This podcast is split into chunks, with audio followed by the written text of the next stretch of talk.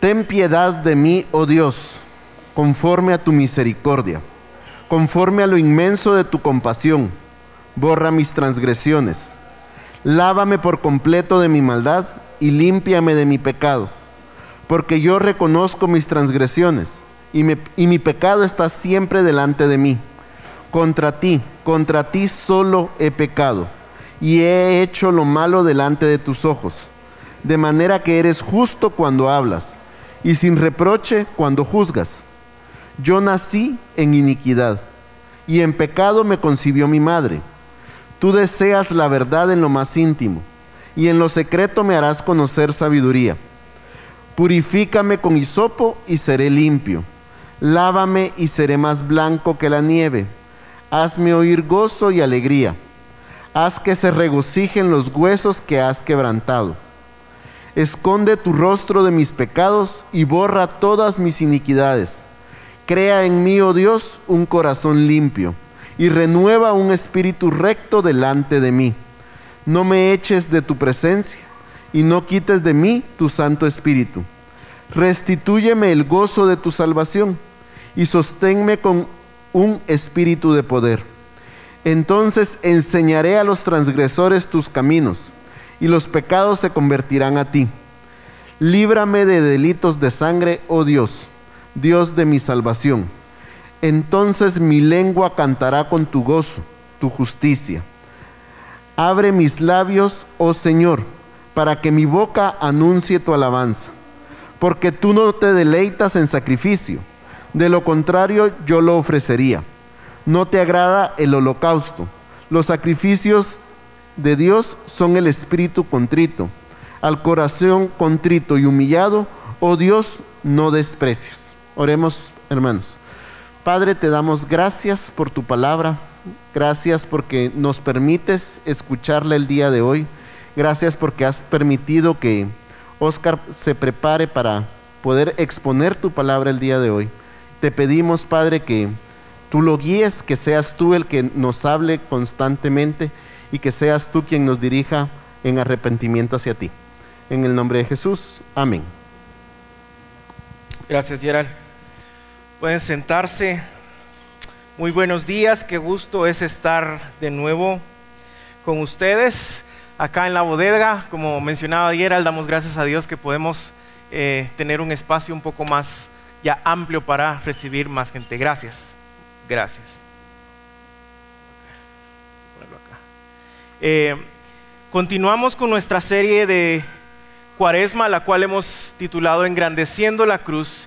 Y en las últimas semanas hemos hablado de cómo es que el Evangelio eh, envuelve la vida del creyente, cómo el Evangelio nos informa eh, como creyentes. Y hemos visto que en algún momento en nuestra vida, cuando hemos puesto nuestra fe en Cristo, empezamos a madurar y a crecer en el Señor y nuestro entendimiento de la santidad de Dios empieza a crecer cada vez más. Vemos cada vez más la hermosura de su santidad y al mismo tiempo eh, viene también un conocimiento y un entendimiento de nuestro propio pecado.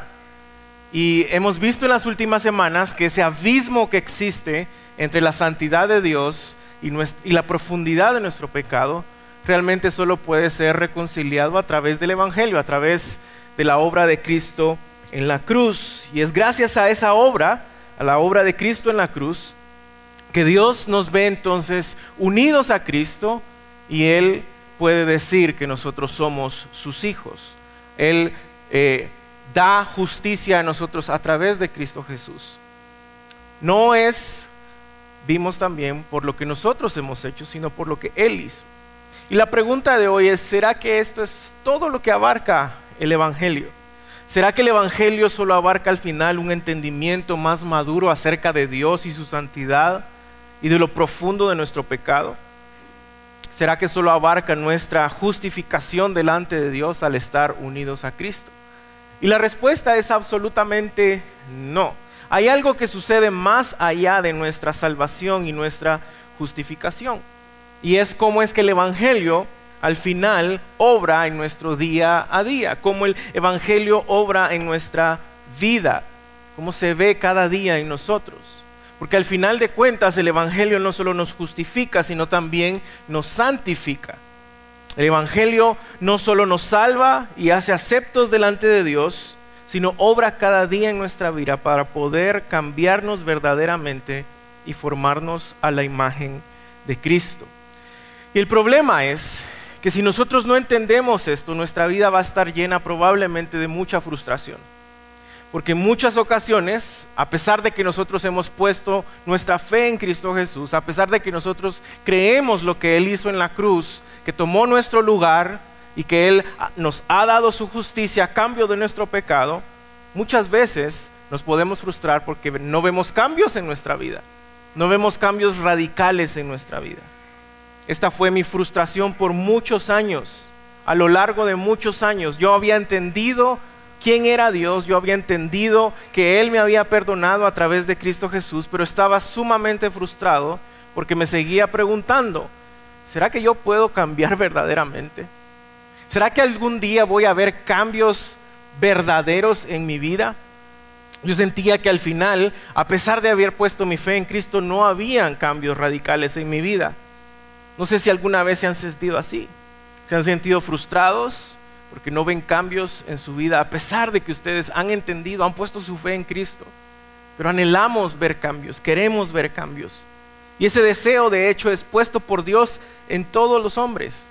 Vemos canciones, poemas, libros acerca de cómo el hombre tiene este anhelo de cambiar, pero especialmente en sus hijos. Dios ha puesto ese deseo de cambio. Alguien que verdaderamente ha entendido el Evangelio no anhela ser solo perdonado por sus pecados, sino también desea cambiar y crecer y formarse a la imagen de Cristo cada día. Pero ¿cómo se ve esto? ¿Cómo, cómo funciona esta dinámica de cambio genuino? ¿Cómo se logra? Esto es lo que vamos a estar viendo en las próximas dos semanas. Y para iniciar, por favor, les pido que me acompañen al Evangelio de Marcos, capítulo 1 verso 14. Marcos, capítulo 1, verso 14.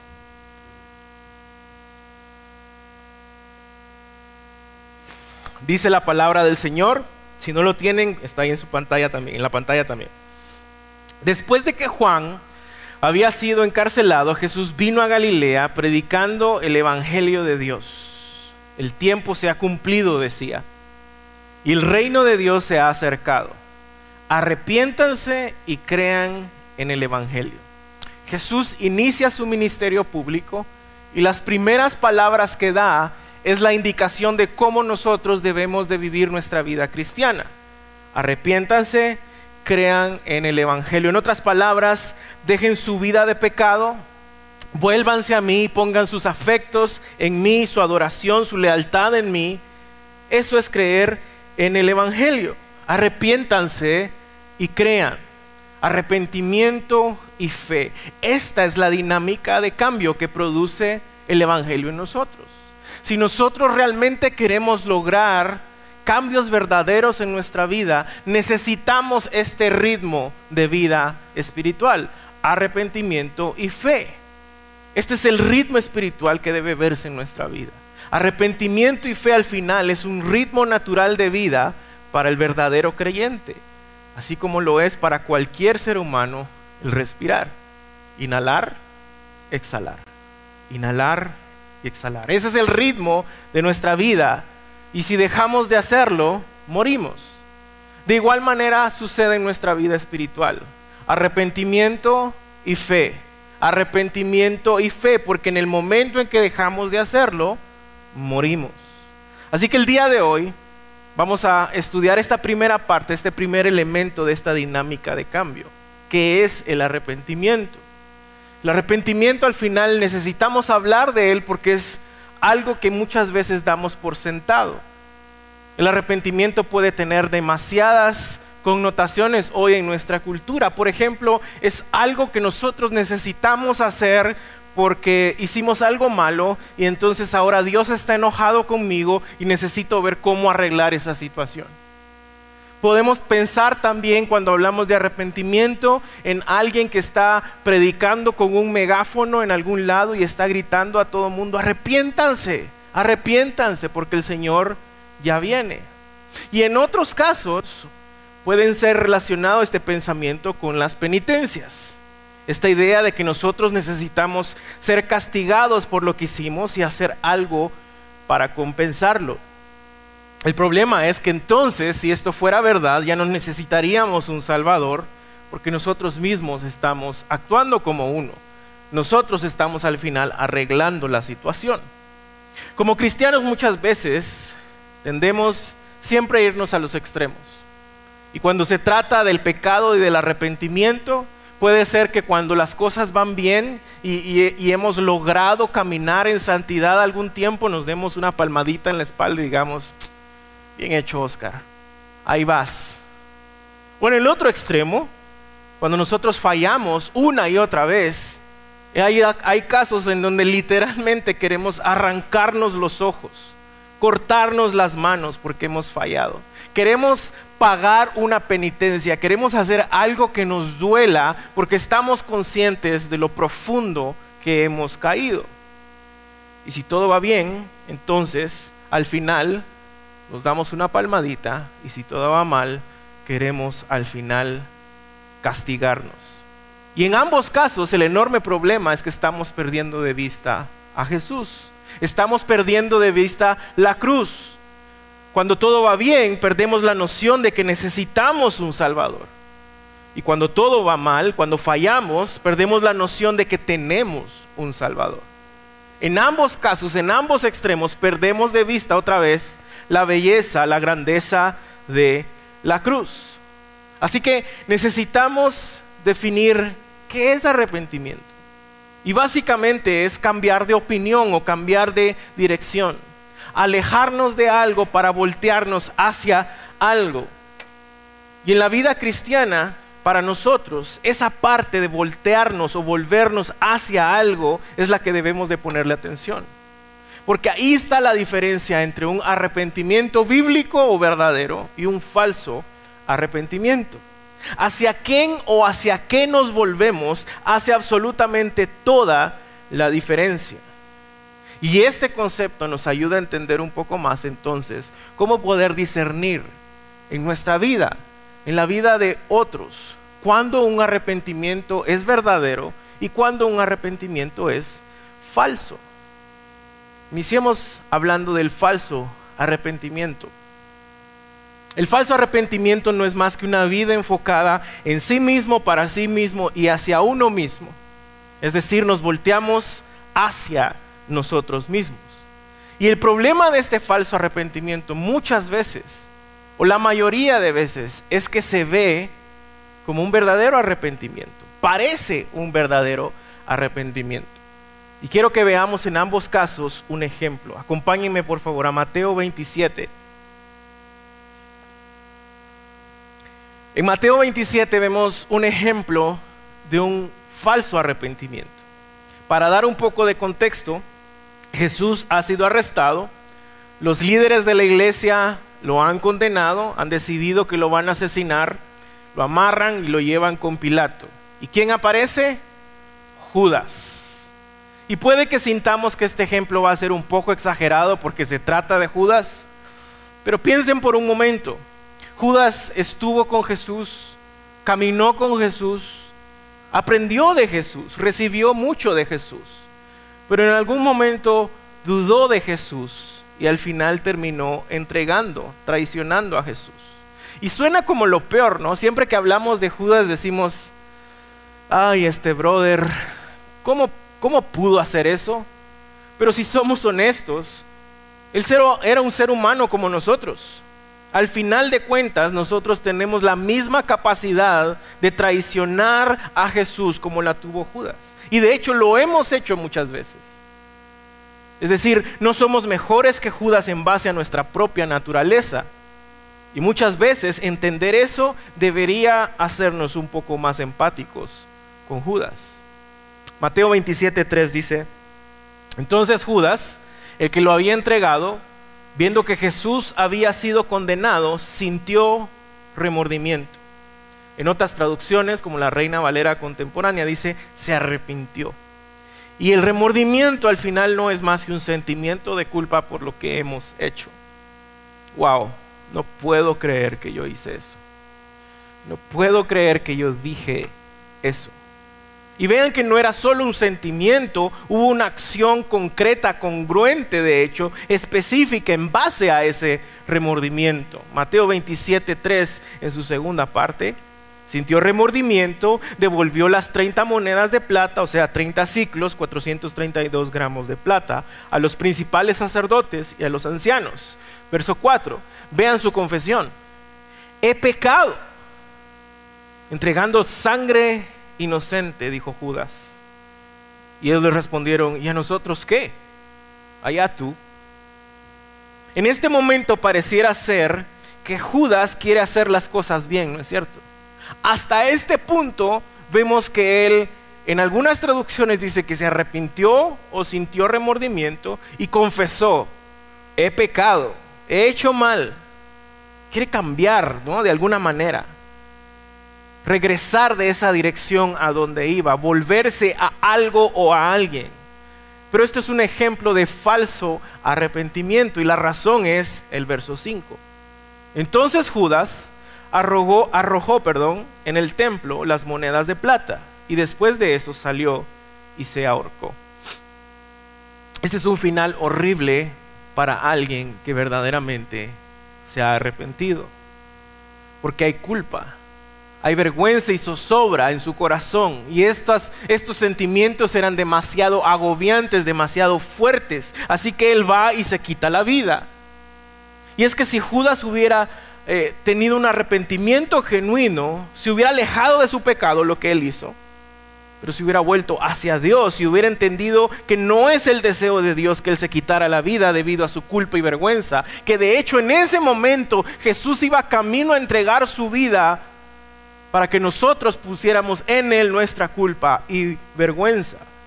Pero no se volteó hacia Cristo, no se volteó hacia la cruz, no se volteó hacia Dios, se volteó hacia Él mismo y en Él mismo nunca encontró las respuestas.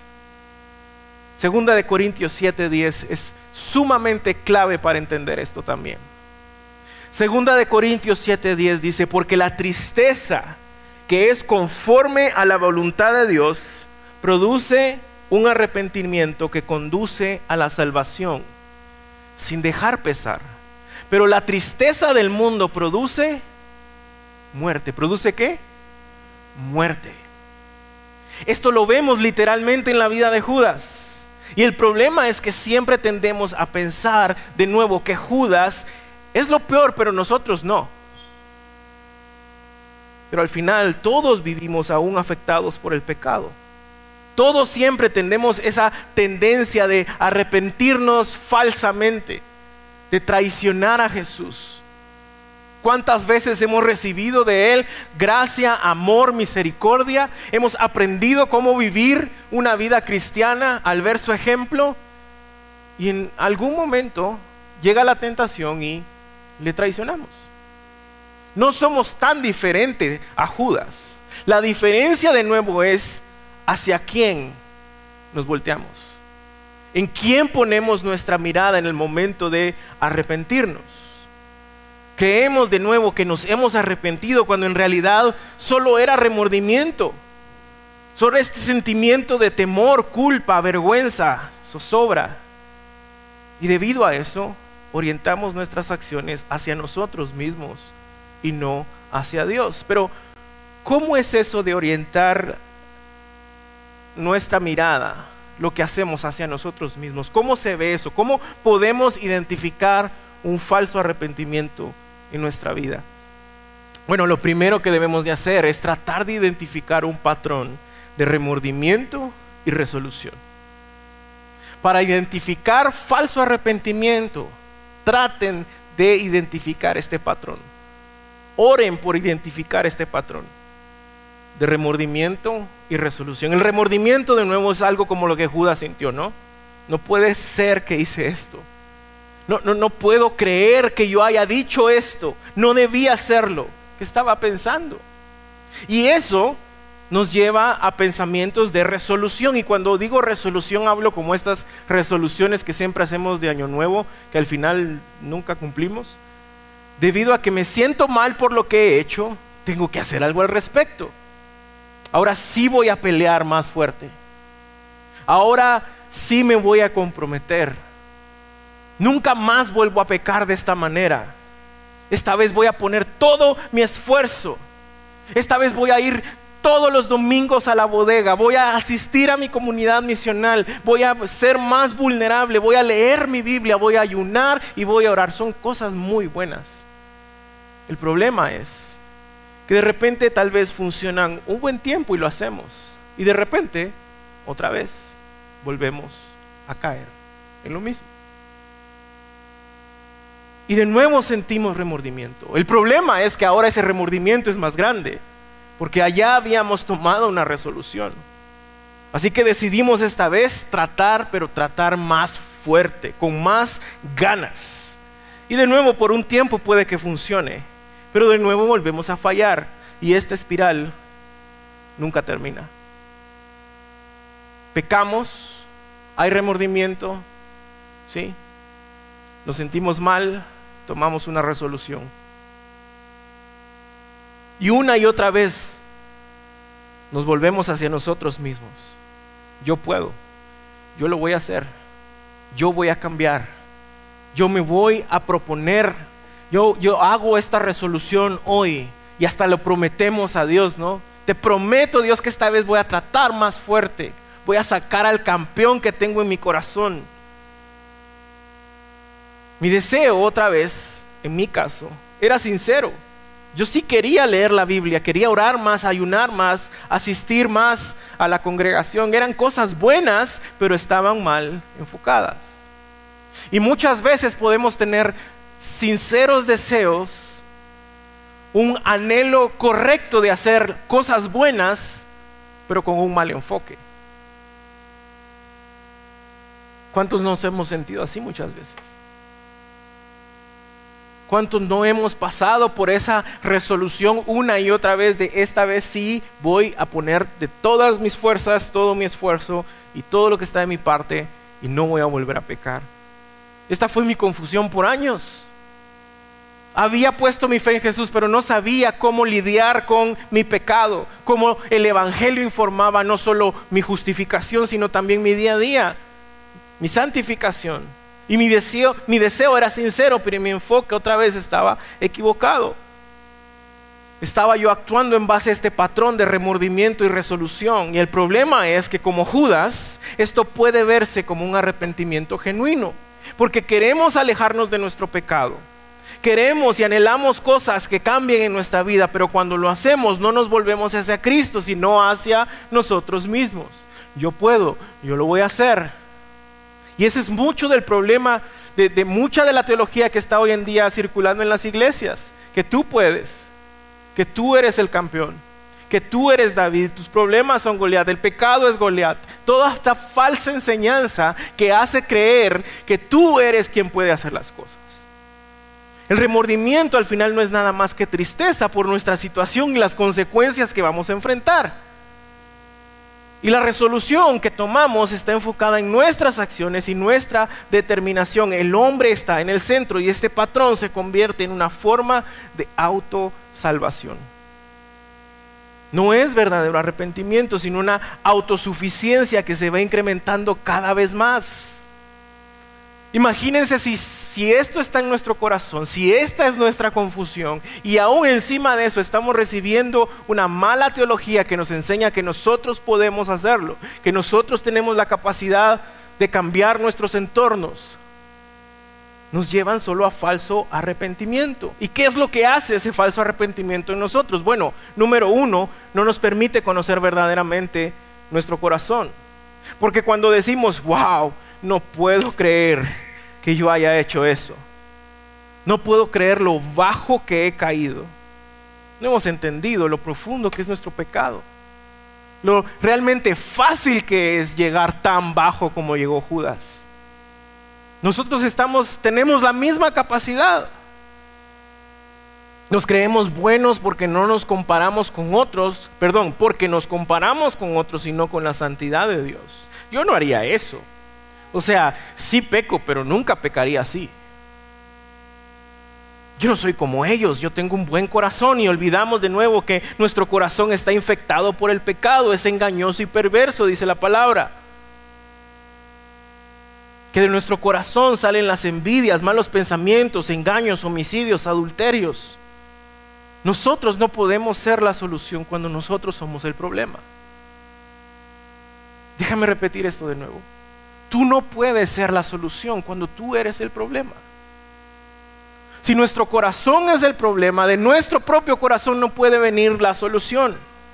Eso vota la tesis y el argumento de que necesitamos un Salvador. Porque entonces nosotros nos convertimos en nuestro propio Salvador. Ese es el patrón, eso es lo que hace este patrón de falso arrepentimiento. Otra cosa que hace es que nos hace creer que hay algo que nosotros podemos hacer para cambiar. Voy a hacer X, voy a hacer Y, pero al final, por muy honesto que sea el deseo, seguimos equivocados. No podemos hacer nada para cambiarnos. Otra cosa que hace el falso arrepentimiento es que está más enfocado en las consecuencias del pecado que en quienes han sido el objeto de mi pecado, a quienes he lastimado. Queremos que ese sentimiento de culpa y vergüenza se vaya porque nos sentimos mal, porque queremos sentirnos mejor, porque queremos salir del problema, porque no queremos vivir las consecuencias, pero nunca pensamos al final en quienes hemos afectado, a quienes hemos lastimado, en contra de quienes hemos pecado. Y estas personas al final terminan sufriendo a causa de nosotros. Dios mismo, su gloria, su honor y el Evangelio terminan manchados por nuestro pecado. Y por último, el falso arrepentimiento también nos lleva a tener sentimientos de condenación profundos. Empezamos a caer en esta espiral de condenación y la culpa que sentimos es enorme. Empezamos a ver cómo el pecado ha afectado nuestros corazones y la zozobra y la desesperación es enorme y a pesar de que sabemos que ya no hay condenación a quienes están en Cristo, nos sentimos condenados. Porque pensamos que no podemos cambiar, que no tenemos solución. Y lo irónico de esto, iglesia, es que tratar de pelear más fuerte en contra del pecado solo nos lleva a más pecado, porque hacerlo en nuestras propias fuerzas es pecado. Muchos de nosotros podemos creer que estamos arrepentidos, pero si nos estamos volviendo hacia nosotros mismos, eso no es un verdadero arrepentimiento. Si no nos volvemos hacia la cruz de Cristo, hacia el Evangelio, nunca habrá un verdadero arrepentimiento. Vean lo que dice David Platt. La manera de conquistar el pecado no es trabajar duro para cambiar nuestras acciones, sino confiar en Jesús para cambiar nuestros deseos. Lo que necesitamos es que el Señor haga en nosotros un nuevo hombre un nuevo corazón, con nuevos deseos, con nuevos anhelos. Y esa es la clave para entender el verdadero arrepentimiento. El verdadero arrepentimiento, veámoslo ahora, es el acto por el cual uno se aleja de su pecado y se vuelve hacia Dios en fe. Vemos también un ejemplo de verdadero arrepentimiento. Acompáñenme al Salmo 51.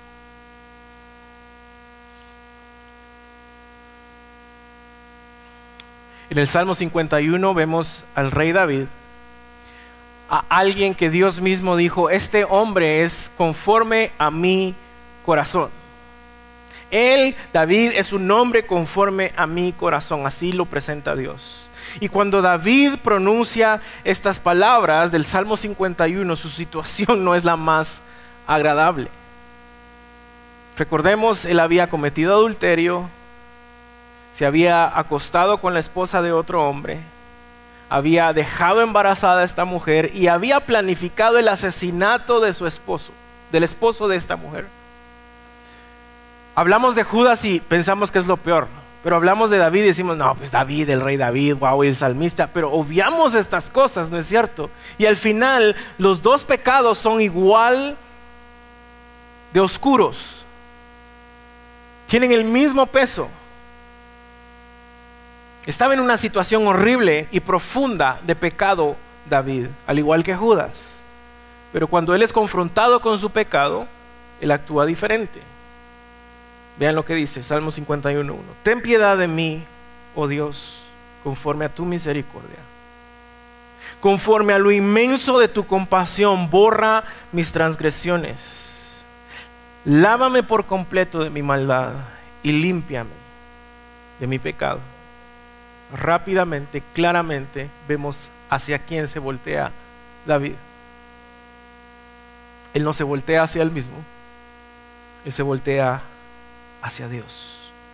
No se aleja de Dios, no tiene miedo de Dios, no le da vergüenza venir ante Dios. Él corre hacia Dios. Él corre y ruega misericordia al Dios que él conoce, porque él sabe quién es su Dios. Él conoce su carácter.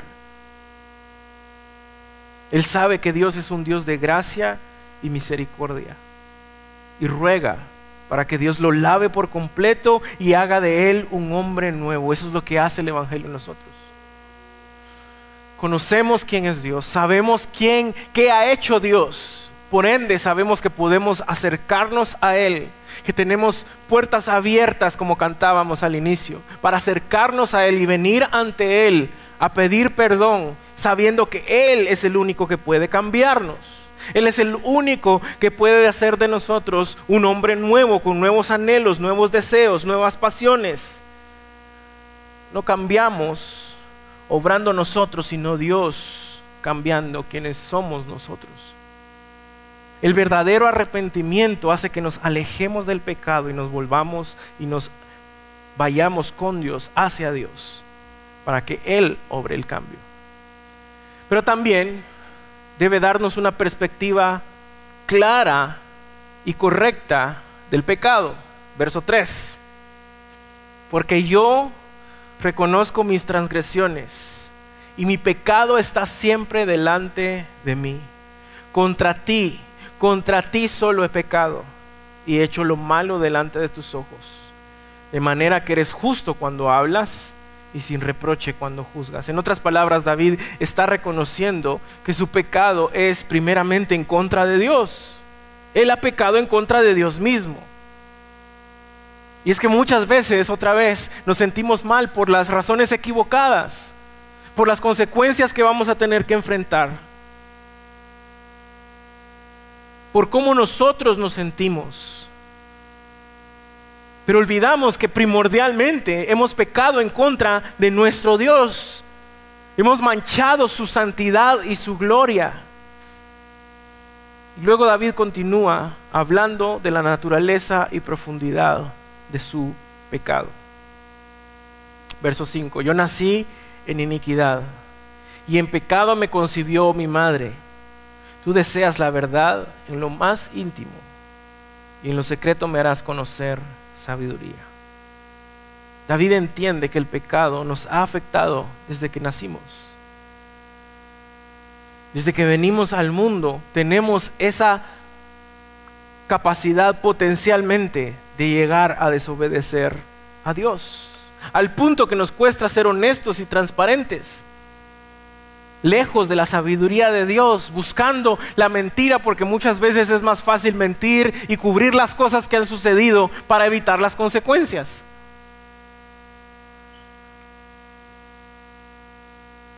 En este hermoso poema también vemos que un corazón que se arrepiente verdaderamente ve a Dios como el único agente transformador de su vida. Solo Dios puede cambiarnos verdaderamente. Nosotros no podemos ser la solución de nuevo cuando nosotros somos el problema. Es por eso que necesitamos un Salvador. Verso 7, purifícame con hisopo y seré limpio. Lávame y seré más blanco que la nieve. Hazme oír gozo y alegría. Haz que se regocijen los huesos que has quebrantado. Esconde tu rostro de mis pecados y borra mis iniquidades. Crea en mí, oh Dios, un corazón limpio y renueva un espíritu recto dentro de mí. No me eches de tu presencia y no quites de mí tu Santo Espíritu. Restitúyeme el gozo de tu salvación y sosténme con un espíritu de poder. No está hablando de Él. No está hablando de yo voy a hacer, yo, yo, yo, yo puedo hacerlo. Está hablando de Dios, de lo que Dios puede hacer, de lo único que Dios puede hacer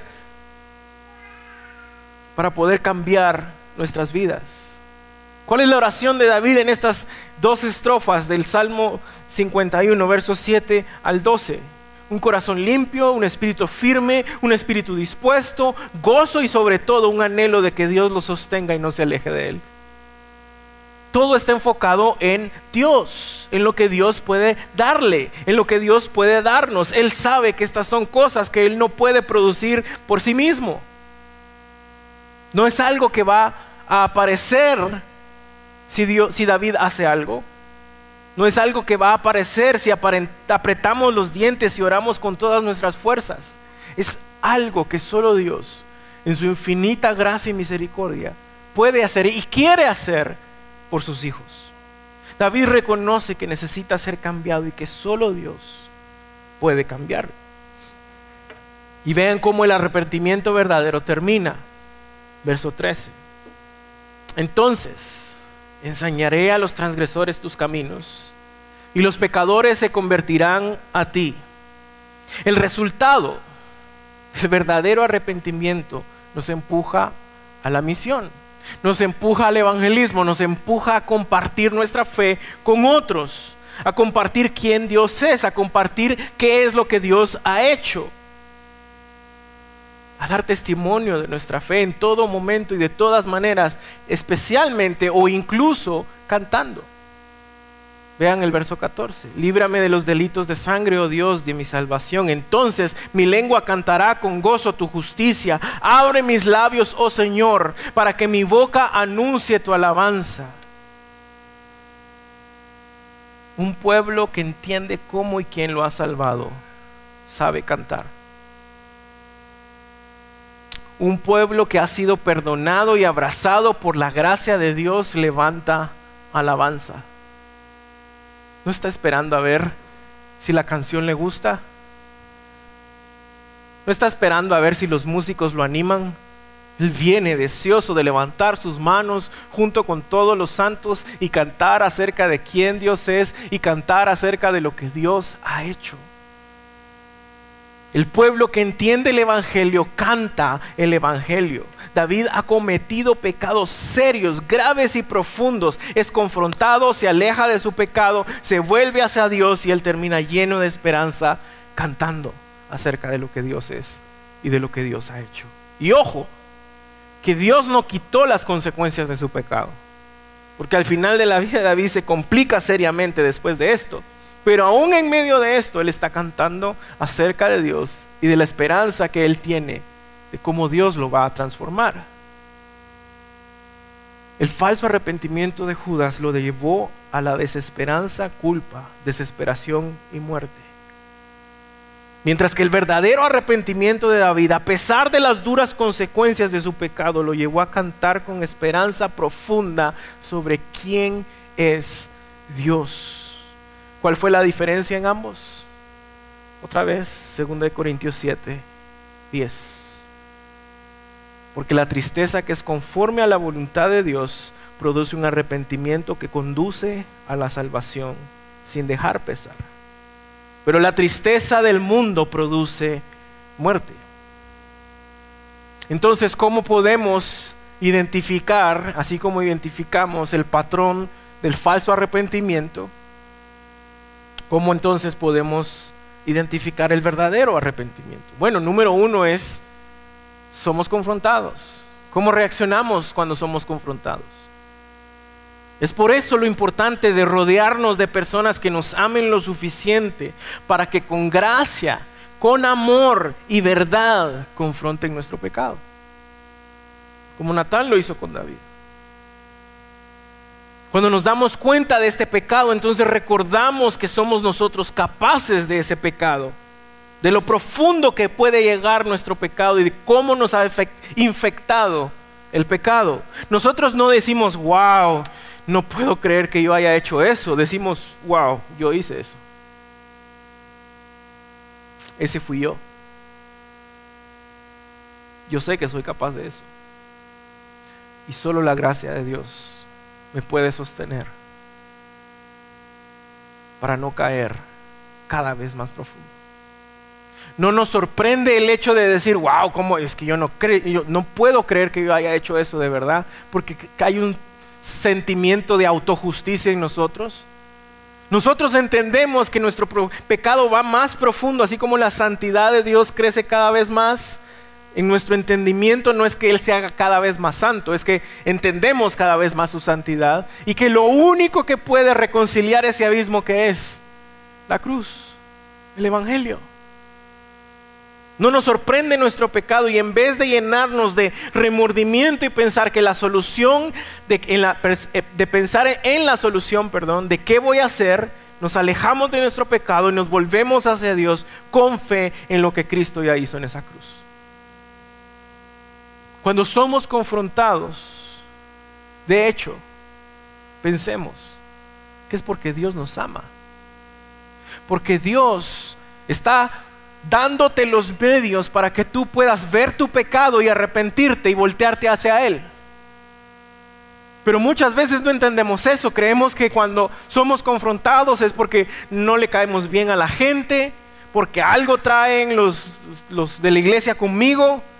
No, cuando somos confrontados es una muestra de la gracia de Dios en tu vida. La pregunta es, ¿qué vas a hacer después? ¿Vas a arrepentirte, dejar tu pecado y voltearte a la cruz? ¿O vas a sentir nada más remordimiento y pensar que si de alguna manera quieres un cambio, tú lo puedes generar? Y mientras empezamos a entender este proceso de arrepentimiento y perdón en Cristo, nos volvemos más honestos respecto a quienes somos. Cada vez se nos hace menos difícil hablar y dar testimonio de lo profundo que ha llegado el pecado en nuestra vida. Ya no nos da miedo admitir nuestras debilidades. Y no es que caigamos en ser sinvergüenzas, todo lo contrario. Porque entendemos la cruz, sabemos que no hay nada en nosotros que pueda cambiarnos, que nosotros por nuestro pecado somos capaces de traicionar a Jesús como lo hizo Judas. Porque al final de cuentas nosotros encontramos nuestra justicia en Cristo y no en nosotros mismos. Eso es la manifestación clara de que necesitamos un Salvador, de que nosotros no podemos ser nuestro propio Salvador, porque nosotros somos el problema. Así que cuando volvemos a caer, volvemos a fallar y volvemos a pecar, fácilmente podemos ver a Cristo de nuevo con fe y creer lo que Él ha dicho y hecho por nosotros. Y Él nos llena de esperanza y de gozo. Y aún en medio de las consecuencias de nuestro pecado podemos incluso cantar con esperanza.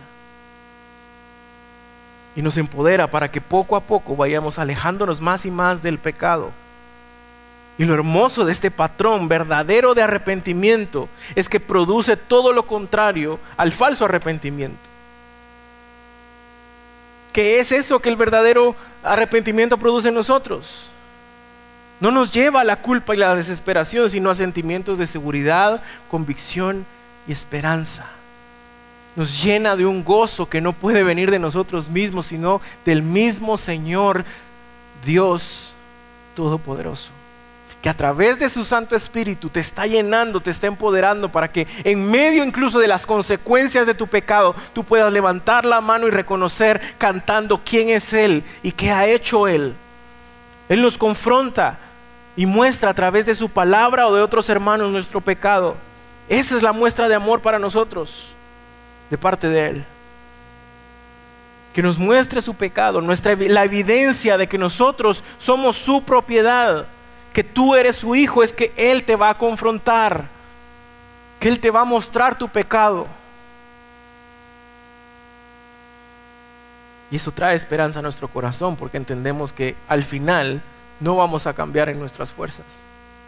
No vamos a cambiar por nuestras obras. Vamos a cambiar en sus fuerzas. Vamos a, cambiar de porque, por lo que Él hizo debido a su obra en esa cruz. Así que el día de hoy, de nuevo, mientras celebramos la Santa Cena, tenemos de nuevo una oportunidad de que esta palabra santa de Dios nos confronte de que esta palabra de Dios llegue a lo profundo de nuestro corazón para que podamos arrepentirnos verdaderamente y volver hacia Él y volver a la cruz en fe y en agradecimiento por lo que Él hizo. No puede haber cambios genuinos sin arrepentimiento genuino. Pero antes de participar de la Santa Cena, quiero que le, nos pongamos de pie y quiero leer algunos textos bíblicos.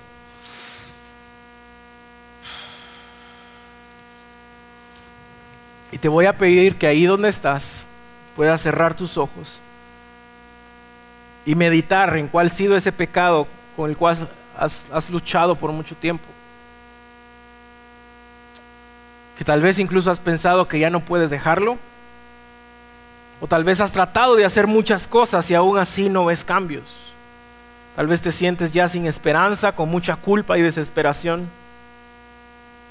Y antes de tomar la Santa Cena, quisiera que medites en estas áreas de tu vida y que escuches las palabras del Señor en esta mañana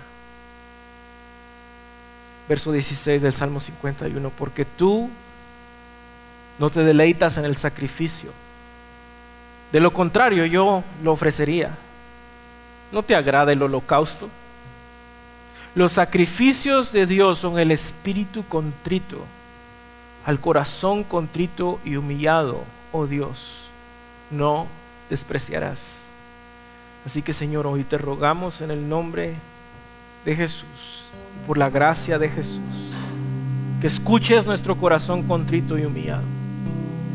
Que nos recibas en Cristo Jesús y nos des la humildad para reconocer nuestro pecado, para poder confesarlo hoy delante de ti y alejarnos de Él, no en nuestras fuerzas, Señor, sino que al correr a ti, que sea tu Espíritu quien obre Isaías 30:15 dice, porque así ha dicho el Señor Dios, el Santo de Israel, en arrepentimiento y en reposo serán salvos, en quietud y confianza está su poder. Padre, concédenos hoy el coraje para poder confiar en ti, arrepentirnos y encontrar salvación al descansar en quietud en ti, pensando, meditando, agradeciendo y cantando de lo que tú has hecho en esa cruz Hechos 3:19, por tanto, arrepiéntanse, conviértanse, para que sus pecados sean borrados a fin de que tiempos de alivio vengan en la presencia del Señor.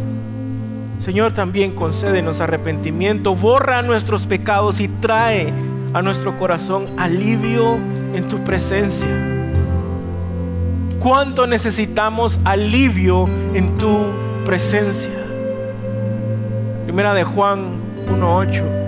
Si decimos que no tenemos pecado, nos engañamos a nosotros mismos.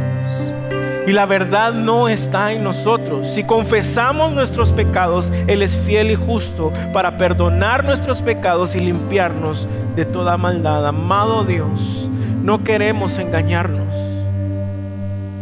Escucha nuestra confesión de pecado hoy, Señor. Permítenos correr a ti que eres fiel, justo, lleno de misericordia. Límpianos con hisopo, Señor, para que seamos blancos como la nieve. Ayúdanos a recordar, Señor, día a día este ritmo de arrepentimiento y fe. Y esto lo podemos hacer gracias a que tu cuerpo, Cristo Jesús, fue partido como el pan Gracias a que tu sangre afirmó el nuevo pacto para nosotros, Señor. Eso es lo que recordamos y afirmamos en la cena del Señor. Así que antes de tomar los elementos, de nuevo recordamos lo que siempre hemos dicho. Es una cena familiar, lo que quiere decir que puedes participar de ella si has puesto tu fe en Cristo Jesús, si estás a cuentas con el Señor padres ustedes pueden explicar a sus hijos pequeños de qué se trata, qué es la fe, qué es el Evangelio.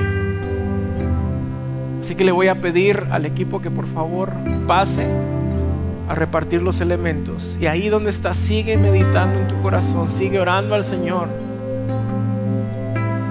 Y que el Señor nos conceda arrepentimiento el día de hoy.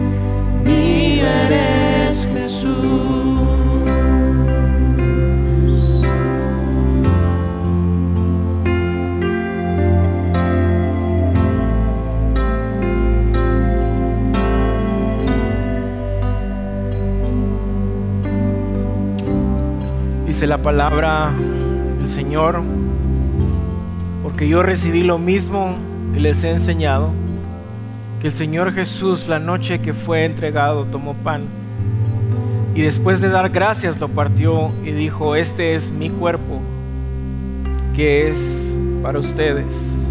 Hagan esto en memoria de mí. Pueden participar del pan.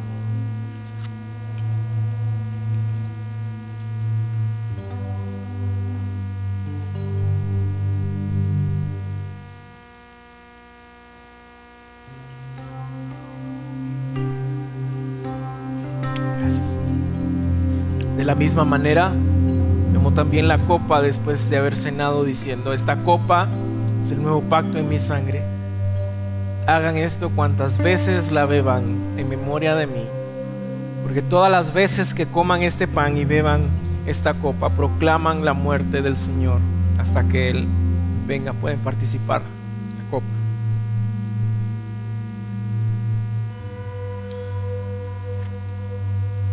Gracias, amado Dios, por concedernos arrepentimiento. Padre, ayúdanos a que podamos, Señor, ser confrontados en amor, con gracia y verdad,